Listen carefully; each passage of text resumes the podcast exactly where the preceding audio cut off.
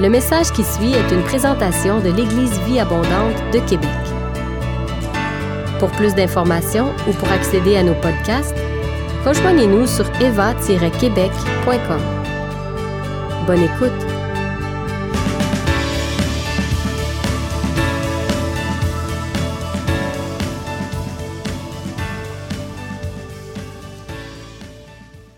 Bon matin, Jean de Léva. Ça fait très spécial d'être devant la caméra ce matin, alors que la plupart du temps, ben, toujours, je suis derrière la caméra. Donc, euh, c'est bien d'être avec vous, euh, de pouvoir vous, euh, communiquer, transmettre ce que Dieu a déposé sur mon cœur pour vous ce matin. Et comme pasteur André Junior le disait, Dieu, hier soir, m'a complètement fait bifurquer de ce que j'avais préparé. Je me suis couché cette nuit, je ne sais pas si je me suis couché. Je ne sais pas si on peut appeler ça coucher, mais bref, euh, Dieu me parlait constamment cette nuit euh, concernant ça. Puis euh, je m'attends et je sais que Dieu va faire quelque chose de très puissant à travers ce message, à travers sa parole. Et le titre de mon message est Faire la différence dans l'indifférence.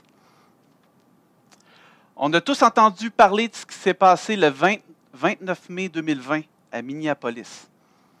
On ne parle pas ici de pandémie. On ne parle pas ici de crise économique.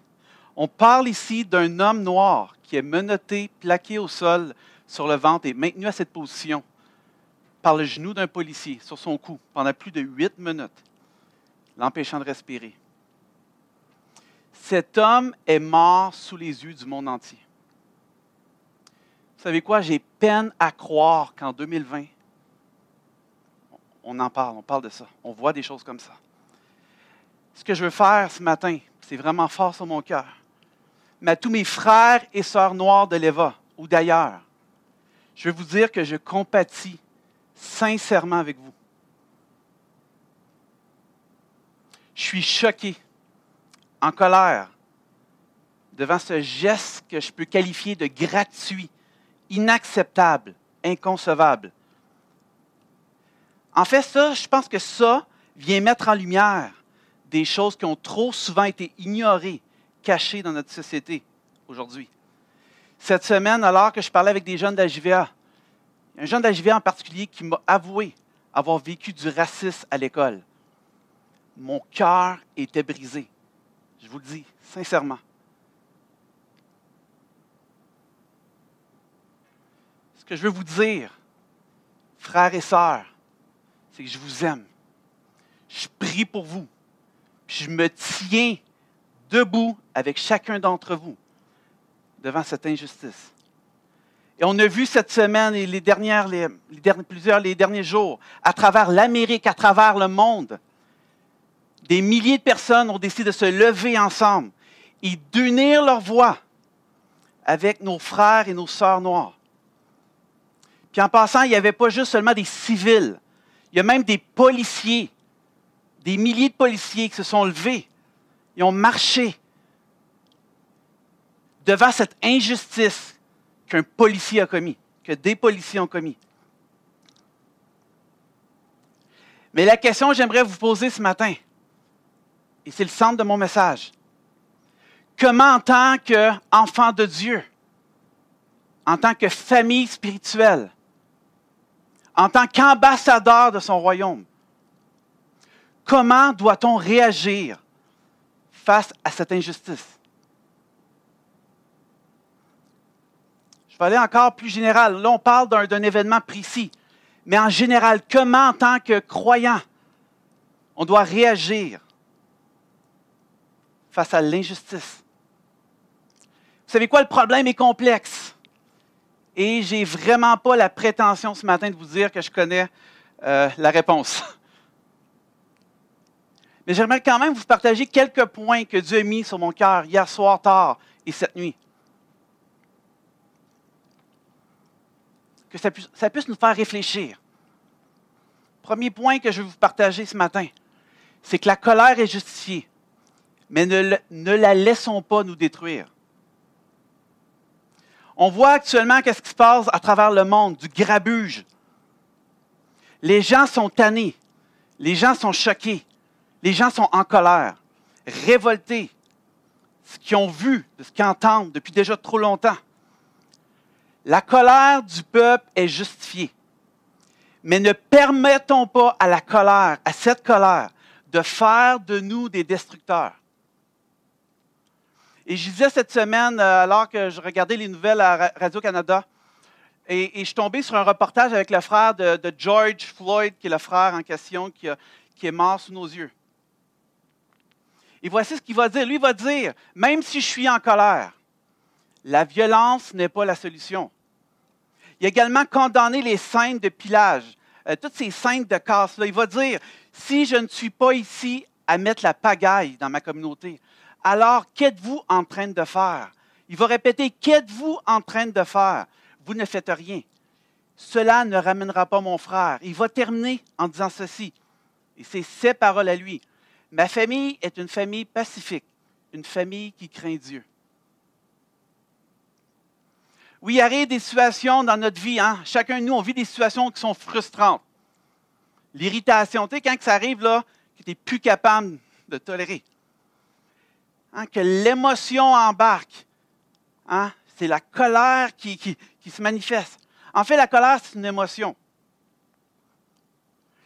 Selon la Bible, et si on lit les Écritures, il y a, la, colère qui, est considérée comme acceptable. On va même parler de la sainte colère. sainte colère de Dieu entre autres, ou de Jésus.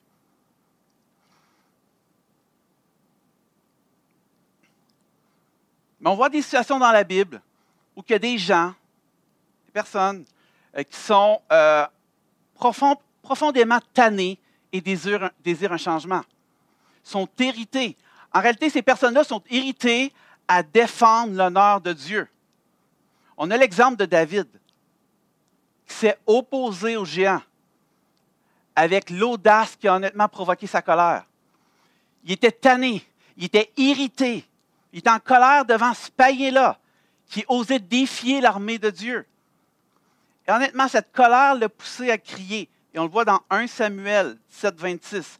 Qui est donc ce Philistin, cet incirconcis, pour insulter l'armée du vivant? Et je ne crois pas qu'il a dit ça doucement. Je crois qu'en dedans de lui, il y avait de l'émotion. Il était tanné, il était irrité. Mais la question que je vous pose ce matin, si vous êtes en colère, contre qui ta colère est dirigée? Je crois que la colère, selon la bonne colère, selon la Bible, doit être utilisée dans le combat spirituel. Paul nous rappelle dans la lettre aux Éphésiens, on va dans Éphésiens 6, 12. Nous n'avons pas à lutter contre la chair et le sang, mais contre les dominations, les autorités, contre les princes de ce monde de ténèbres, contre les esprits méchants dans les lieux célestes. Vous savez quoi? Ce combat-là ne se mène pas avec la motivation de voir. Non, excusez-moi. Ce combat-là se mène avec la motivation de voir les œuvres de Satan détruites. C'est une colère qui est dirigée vers le diable assez, c'est assez. On est tanné que tu occasionnes cette division. C'est une colère contre le mal. Pas une colère contre, la personne qui a fait l'action, mais une colère contre le mal. Une colère contre les œuvres de destruction du diable, mais pas contre l'homme.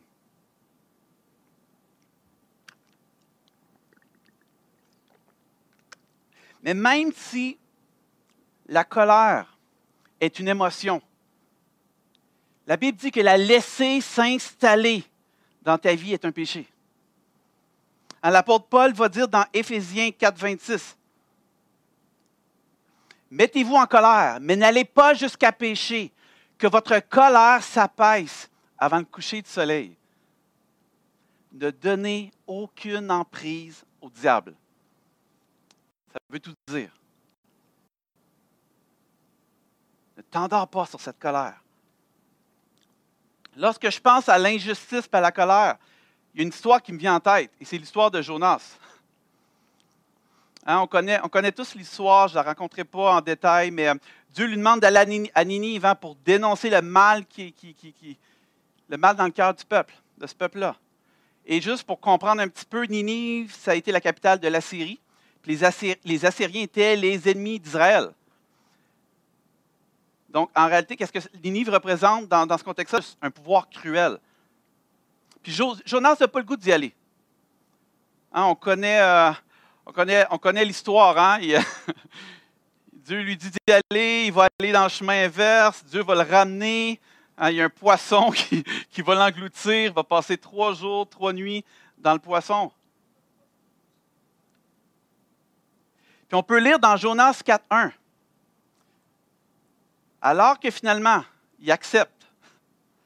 Alors que finalement, il se rend à Ninive, pour le dire. Et on sait, hein, le, peuple a accepté. Le peuple s'est détourné de leur mauvaise voie.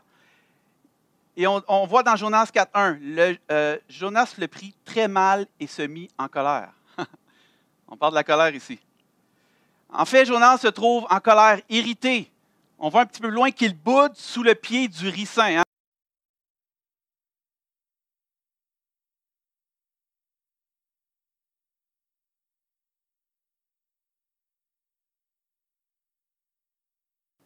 Puis Jonas a le front de répondre. Il a le guts de répondre à, Dieu. Je fais bien d'être en colère jusqu'à la mort. Voici une colère qui détruit. Une colère qui amène la mort, justement. Puis en réalité, un peu comme Jonas. Hein, Jonas, c'est un prétexte. Moi, je suis prêt à mourir parce que ce peuple-là ne doit pas être sauvé. Ce peuple-là doit être. Ton jugement doit peser sur ce peuple. Mais Dieu avait un plan différent. Puis des fois, on est comme ça dans notre colère on essaie de justifier notre colère. Ah, j'ai le droit de me mettre en colère, c'est mon droit. Il y a des gens qui vont dire c'est la seule façon que je peux, me faire entendre. Mais Jacques 1,20 va dire quelque chose de super intéressant. J'encourage, je sais qu'il y a plusieurs versets ce matin, mais j'encourage à essayer de suivre. Car la colère de l'homme n'accomplit pas la justice de Dieu. Enfin, en tant qu'enfant de Dieu, on est appelé plutôt à manifester la maîtrise de soi, le fruit de l'esprit.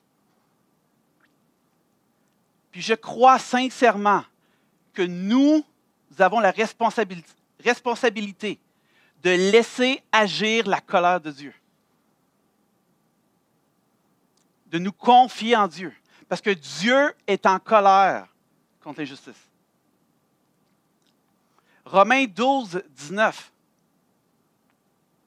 Mes amis, ne vous vengez pas vous-même, mais laissez agir la colère de Dieu. Car il est écrit, c'est à moi qu'il appartient de faire justice. C'est, à moi, c'est moi qui rendrai à chacun son dû. Ce qu'on a à faire en tant qu'enfant de Dieu, c'est de simplement, et ça paraît simplement, Pasteur Francis, ce n'est pas si compliqué, je suis d'accord, mais c'est de remettre nos émotions au Seigneur et de recevoir sa paix en échange. 1 Pierre 5, 7 dit Déchargez-vous sur lui de tous vos fardeaux, car lui-même prend soin de vous. Et la question que je te pose ce matin,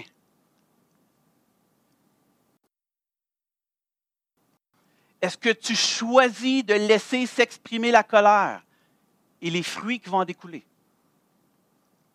Ou plutôt d'expérimenter là où tu es, d'expérimenter la paix parfaite de Dieu et les fruits qui viennent avec ça. Et là, on parle de la situation de George Floyd. Mais dans le monde, à travers vos vies, il y a plusieurs situations injustes qui entraînent la colère. Qu'est-ce que tu choisis de faire ce matin? La remettre à Dieu, dire, regarde, Dieu, tu es le juste. Tu es le grand justicier. Ce n'est pas moi de venir et de juger les gens.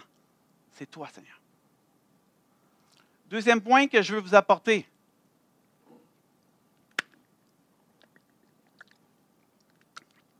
Alors que le premier, c'était, oui, c'est correct d'être en colère, mais ne laissons pas la colère nous détruire.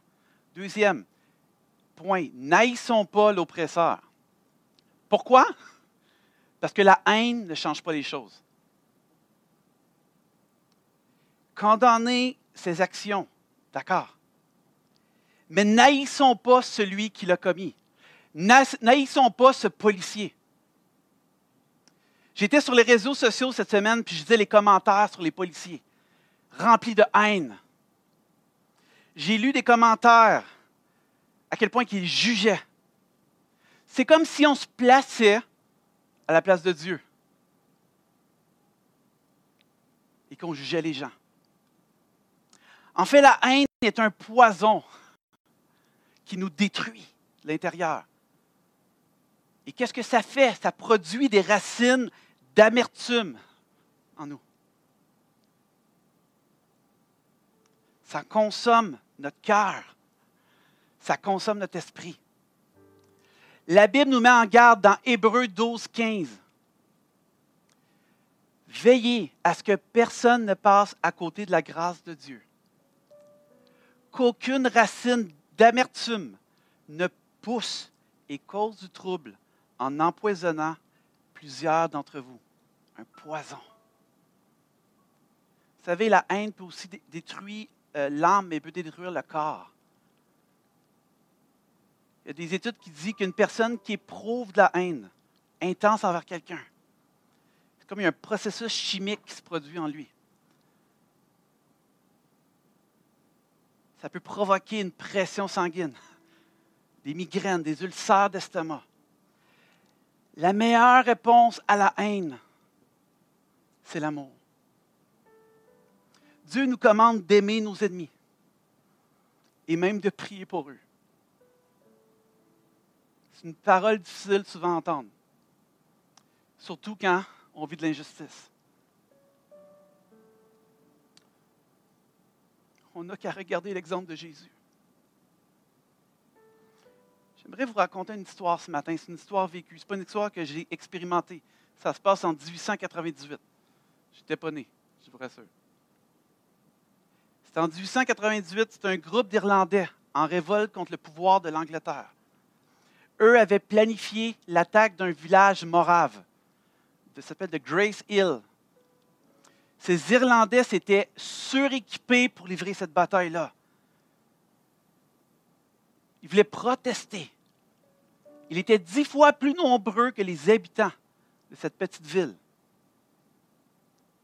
Et les, habitants de cette petite ville-là étaient tous des chrétiens moraves. C'était des pacifistes. Eux étaient convaincus de quelque chose, que les armes et la guerre ne devaient pas être utilisées pour les croyants.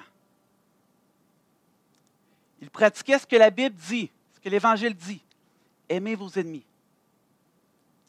Ne vous vengez point vous-même.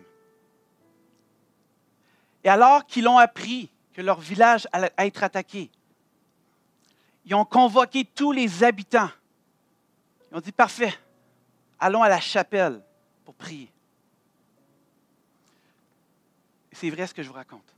Lorsque la troupe irlandaise est entrée dans le village, première surprise, les rues sont vides.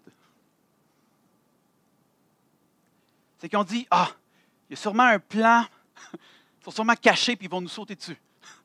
C'est qu'ils avançaient tranquillement, hein, en ayant peur d'entrer dans un piège. Afin, ils arrivent au centre du village où était la chapelle, l'église. Et là, ils sont craintifs. Écoute, qu'est-ce qu'on fait là?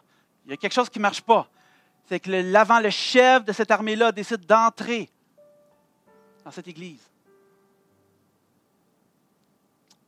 et voit tous ces gens à genoux en train de prier. Pas juste en train de prier pour la protection, mais prier pour eux. Prier pour les ennemis. Ils chantaient un cantique rendant grâce à Dieu pour son amour et sa fidélité. Puis devant cette scène-là, les soldats irlandais furent incapables de lever leur arme contre ces gens. Parce que la puissance du juste, la prière du juste, a une puissance incroyable. Que l'histoire raconte, c'est qu'ils sont ressortis de cette église en silence. Ils ont rebroussé le chemin, sans avoir versé une seule goutte de sang, sans avoir chargé leur conscience d'un crime. L'amour de ces croyants venait de triompher de la haine. Là où l'Esprit du Seigneur, Là où est l'Esprit du Seigneur, là règne l'amour. Et là où est l'amour, là triomphe la paix. Le fruit de l'Esprit répond à la haine, à la haine et à la violence par l'amour. Matthieu 5, 46 va dire, si vous aimez ceux qui vous aiment, quelle récompense méritez-vous? Les publicains aussi n'agissent-ils pas de même? Dieu est amour. Mais Dieu n'est pas seulement amour envers les gens qu'il mérite. Dieu est amour au sens large. Et veut qu'on fasse pareil. Aimons ceux qui nous méprisent. Aimons les personnes, même s'ils sont insupportables, égoïstes, méchantes. En fait, le Seigneur exhorte, nous recommande d'aimer les personnes qui nous, haïssent, te détestent, te font du mal, te font souffrir. Si le Seigneur a parlé des ennemis, parce qu'il sait qu'un jour ou l'autre, on va être confronté à ça. David était confronté à Saül, qui cherchait à le faire mourir, mais il ne l'a pas détesté. Joseph était confronté à la jalousie de ses frères, à la méchanceté de ses frères, mais il ne les a pas détestés. Anne était confrontée aux moqueries de sa rivale, mais elle ne l'a pas détesté. Jacob était confronté à un beau-frère qui avait changé dix fois son salaire, mais il n'a pas détesté. Suivre le Seigneur revient à nous donner la capacité de ne pas haïr et d'aimer avec son amour. De ne pas rendre le mal pour le mal, de ne pas se venger, de ne pas être rancunier, mais à pardonner et aimer. Humainement, c'est impossible. On a besoin de son amour. On a besoin de juste ouvrir nos bras, ouvrir notre cœur. Seigneur, remplis-moi de ton amour. C'est difficile d'aimer des personnes qui ne manifestent pas de l'amour envers nous. Mais si tu laisses Dieu agir en toi, possible.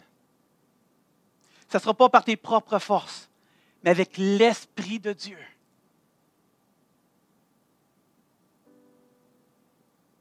Ouvre ton cœur. Dieu veut que tu pardonnes ce matin. Dieu veut que tu aimes ton ennemi. Matthieu 5, 44. Mais moi, je vous dis, aimez vos ennemis, bénissez ceux qui vous maudissent, faites du bien à ceux qui vous haïssent, et priez pour ceux qui vous maltraitent et persécutent. J'ai une histoire euh, rapide à vous raconter. Un, jour, un pasteur a prêché sur ce, ce, même sujet, ce même verset à son église. Et une petite fillette lui a écrit la lettre suivante. Une petite fille. Cher pasteur, je vous ai entendu dire qu'il faut aimer nos ennemis. Je n'ai que six ans et je n'ai pas encore d'ennemis. J'espère que j'en aurai quand j'aurai sept ans.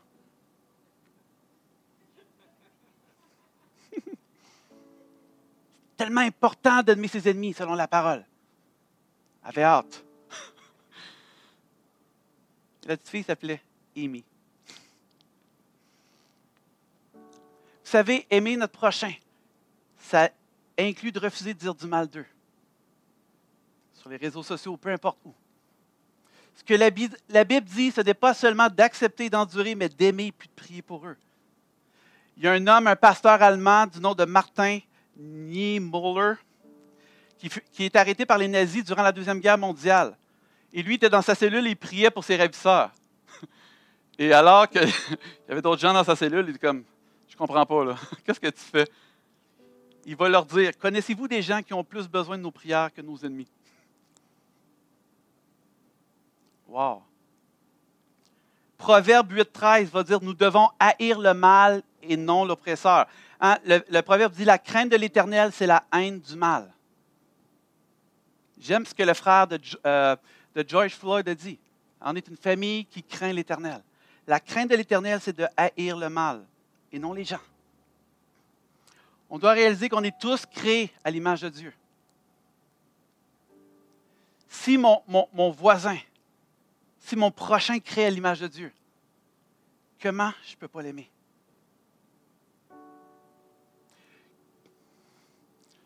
Pasteur André Junior a, mentionné le verset Genèse 1,27 ce matin, à l'ouverture. Nous sommes tous créés à l'image de Dieu. Et Dieu vit que cela était très bon.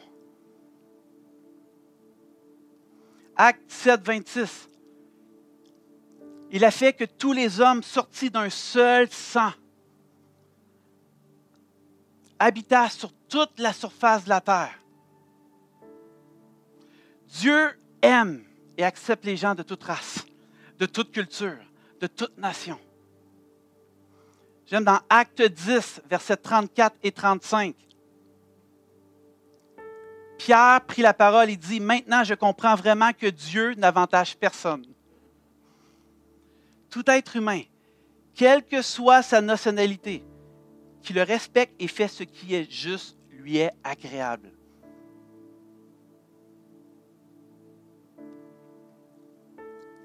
N'haïssons pas l'oppresseur. Haïssons le péché.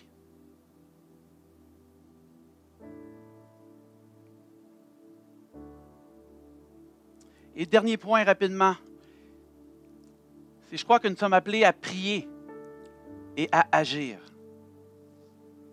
En tant que, que famille spirituelle, Léva, on doit prier et entourer nos frères et sœurs noirs ou de couleurs différentes. On doit prier pour la justice, prier pour un monde meilleur. C'est l'âme qu'on a. Cependant, ne faisons pas juste prier, mais agissons. La prière est essentielle, mais ne prions pas les mains dans les poches. Vous savez quoi? Le Dieu qu'on sert est un Dieu d'action. Première image qui me vient en tête, c'est Jésus avec Zachée, alors que tout le monde le condamnait. Jésus est dans la foule, il voit Zachée sur, euh, l'arbre. Il dit, viens, je m'en viens, je m'en viens euh, je m'en vais chez toi. Et alors que les gens sont indignés, comment il peut aller manger dans une maison d'un pécheur? Et qu'est-ce qui se passe? Il va lui dire, aujourd'hui le salut est entré chez toi. Il va même mentionner hein, qu'on est tous égaux, qu'il vient de la lignée d'Abraham, qui n'était pas différent, que Dieu l'aimait. Je pense à la femme adultère alors que tout le monde la condamnait. Il la pointait du doigt. Jésus, encore une fois, manifeste sa compassion, son amour. C'est de l'action. Dieu nous appelle à agir. Je crois aussi que Dieu nous appelle à nous examiner. Vous connaissez le psaume 139, verset 23. Sonde-moi, ô Dieu, il connaît mon cœur. Regarde si je suis sur la mauvaise voie. Et conduis-moi sur la voie de l'éternité. Il y a des choses que je ne vois pas. Et j'étais dans, ma question. Sommes-nous des gens en tant qu'enfants de Dieu qui manifestons un certain degré le racisme?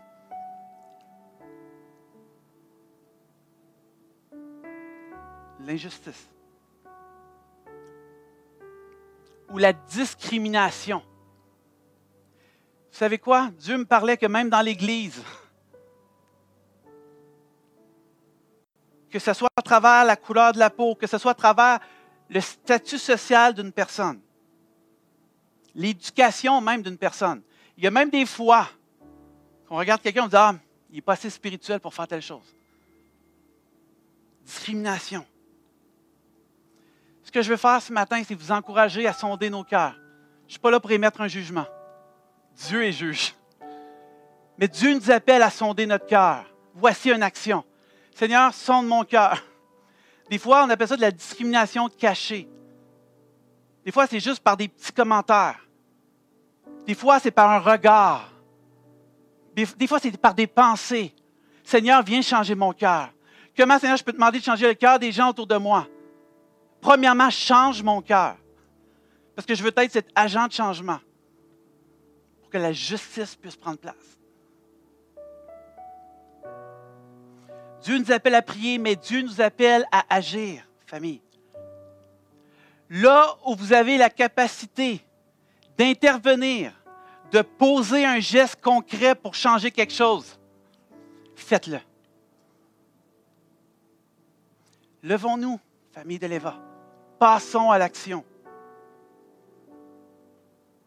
Là, il y a une opportunité de faire le bien, puis de changer les choses. Là, il y a une opportunité d'avoir un impact. Fais-le.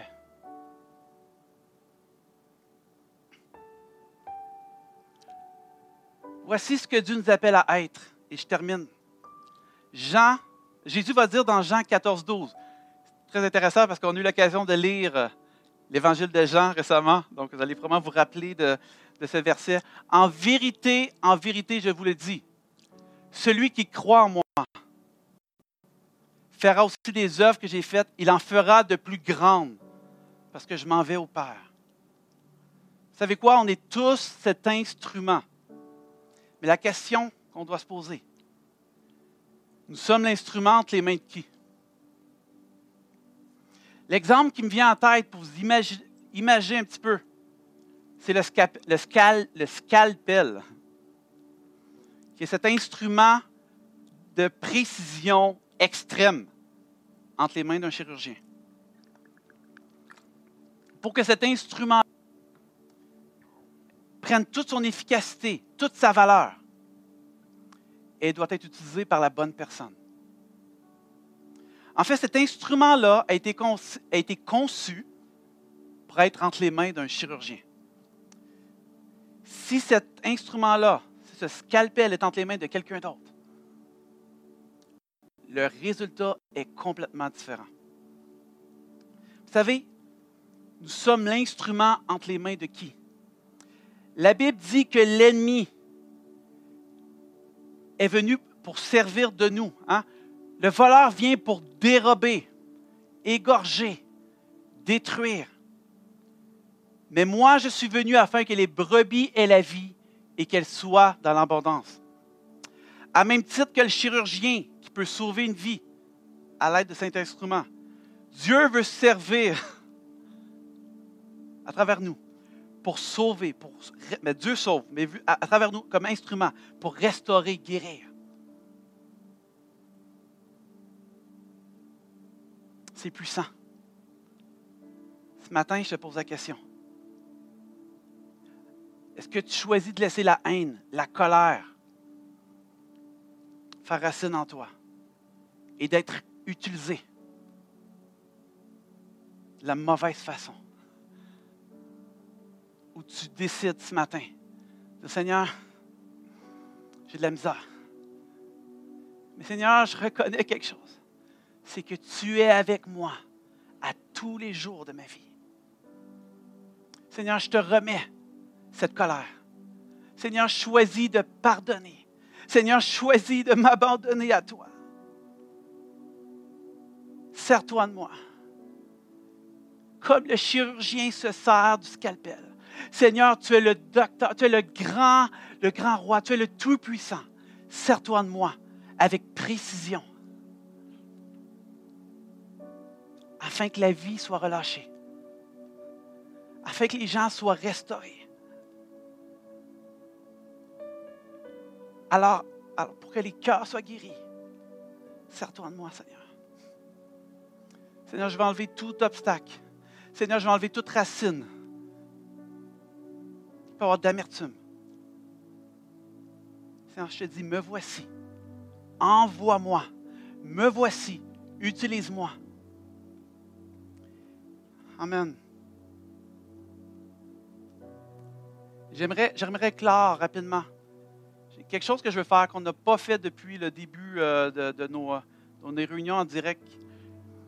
Mais j'ai vraiment à cœur de faire trois appels, courts appels. J'aimerais qu'on puisse prendre ensemble. Deux minutes par appel, vous allez voir, pour être à l'écoute de Dieu. Et ce que je veux vous encourager à faire, là où vous êtes à la maison, dans votre chambre, dans votre salon, dans la cuisine, peu importe, de juste vous réunir en famille. Si vous êtes seul, le Saint-Esprit est avec vous à ce moment. De juste vous réunir ensemble et juste à commencer à prier. juste commencer à prier. La première chose que j'ai à cœur qu'on puisse prier ce matin, c'est de s'unir ensemble pour prier pour nos frères et sœurs noirs. J'aimerais qu'on puisse prier là où qu'on est, en famille, et juste élever la voix. Et alors qu'il va y avoir un fond de, de musique, je vais arrêter. Je vais laisser la place au Saint-Esprit agir là où vous êtes.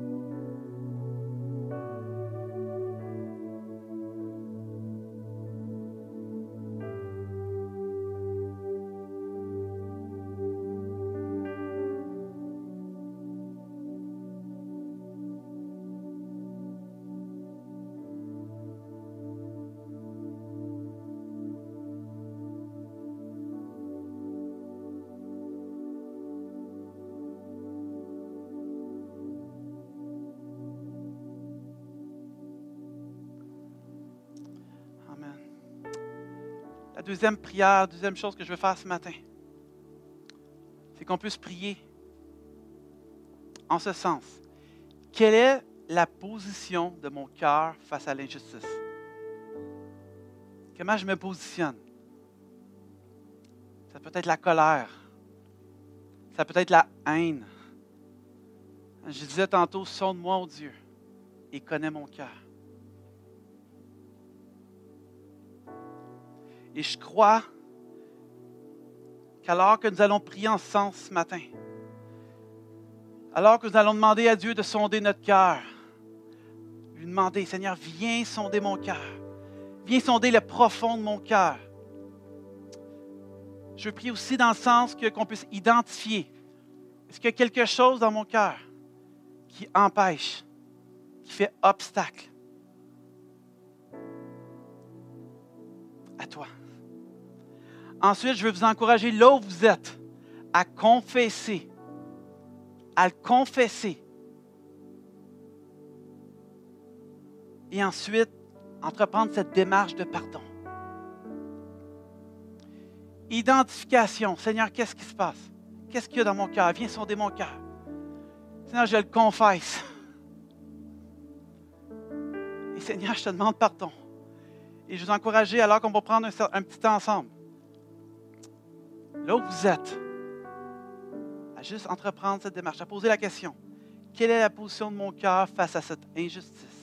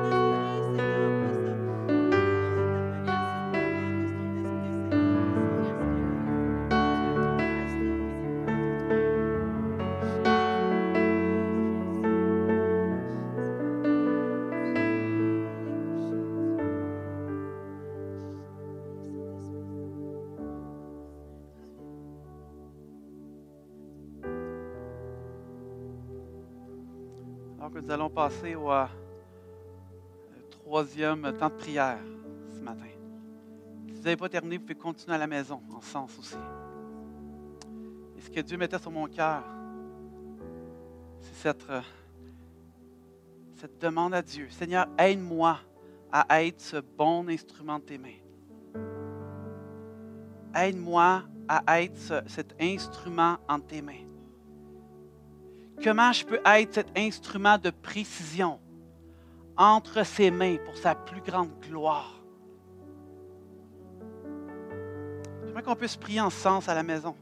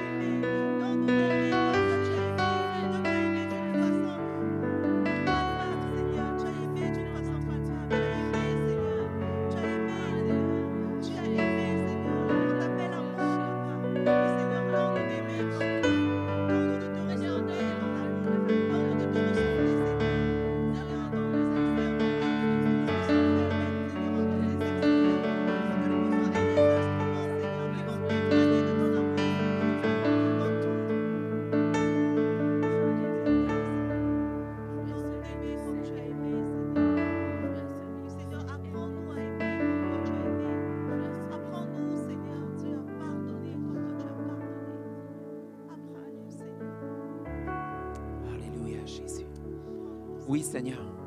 Apprends-nous, Seigneur, à aimer comme toi tu aimes. Seigneur, viens changer notre façon d'aimer, Seigneur. Seigneur, viens ausculter, Seigneur, nos cœurs jusqu'au plus profond de ceux-ci, Seigneur. Et si tu, si tu trouves des racines, Seigneur, qui ne nous permet pas, Seigneur, qui ne nous permet pas, Seigneur, d'aimer comme toi tu aimes, viens arracher ces racines. Seigneur, que nous puissions aimer comme toi tu aimes. Afin que nous puissions être ce témoignage vivant de cette Église que tu as rêvé, que tu as désiré, pour laquelle tu as donné ta vie. Seigneur, sonde nos cœurs, sonde nos cœurs, afin que nous puissions aimer comme toi tu aimes. Parce que nous savons, Seigneur, nous avons entendu ce matin, Seigneur, que ça passe par ton amour. Ça passe par ton amour, Seigneur.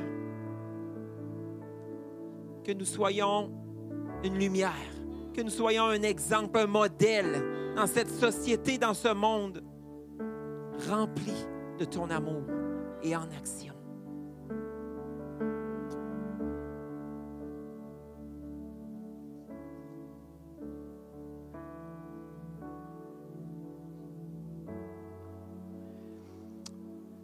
C'est la prière de, mon cœur, de nos cœurs. Que votre cœur soit synchronisé avec le cœur de Dieu. Et que ce message, alors que peut-être prendre du temps pour le digérer, hein, que ça puisse faire euh, porter fruit dans nos cœurs.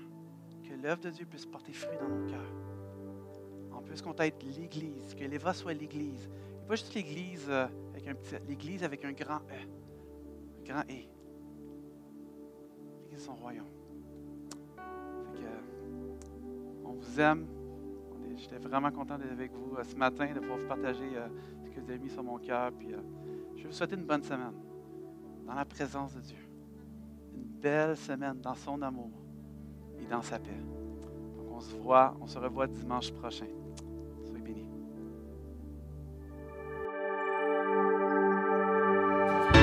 Vous avez aimé ce message, nous vous invitons à vous joindre à nous lors de nos rencontres du dimanche matin. Vous trouverez l'horaire et l'emplacement de nos réunions sur notre site internet eva-québec.com. N'hésitez pas à communiquer avec nous et que Dieu vous bénisse.